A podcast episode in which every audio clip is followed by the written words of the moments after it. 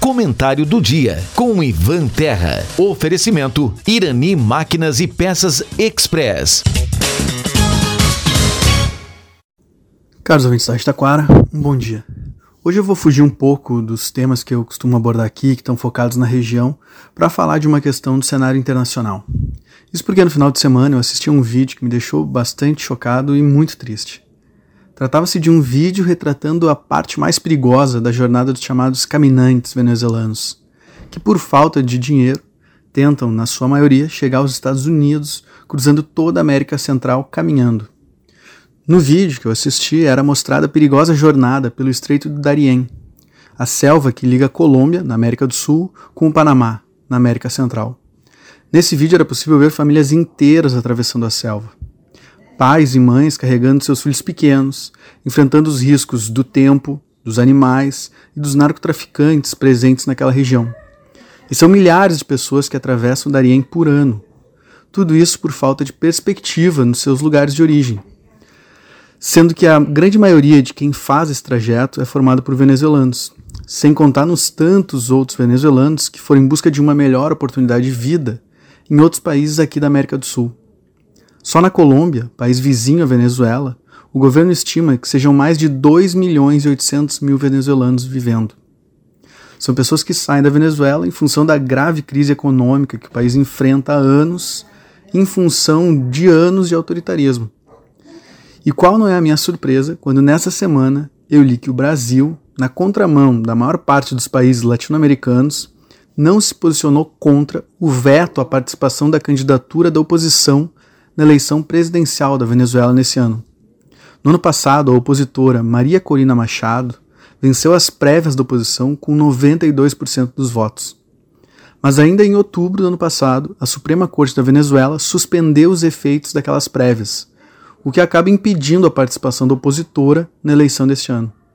A decisão da Suprema Corte feriria os acordos de Barbados, que prezam pela democracia na Venezuela. Mas enquanto vários países já se pronunciaram, o Brasil se mantém em silêncio quanto a isso. Obviamente, em uma postura que não causa espanto, uma vez que o nosso presidente, Lula, é aliado de longa data do presidente venezuelano Nicolás Maduro.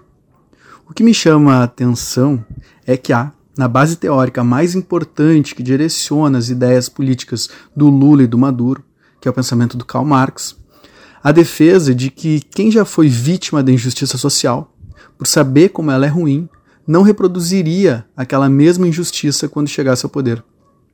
Mas na prática isso parece que não tem respaldo na realidade. Lula e seus aliados diziam que a sua prisão era injusta e que tinha finalidade política de impedir a sua candidatura. Pois bem, se ele foi vítima de injustiça, por que não se erguer contra a reprodução de injustiça semelhante em um país vizinho? Será que mais do que uma preocupação com justiça, o que move é interesse próprio?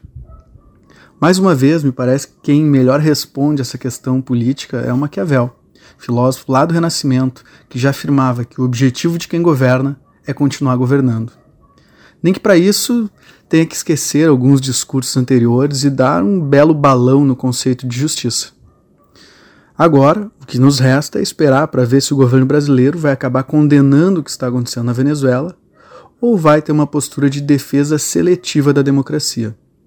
Por hoje é isso. Uma boa semana. Até mais. Tchau.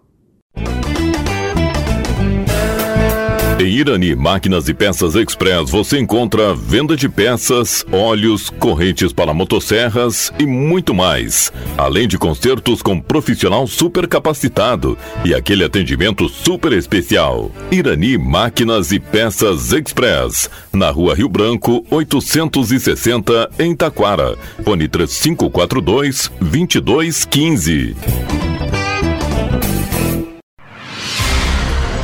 Você está ouvindo a Rádio Taquara.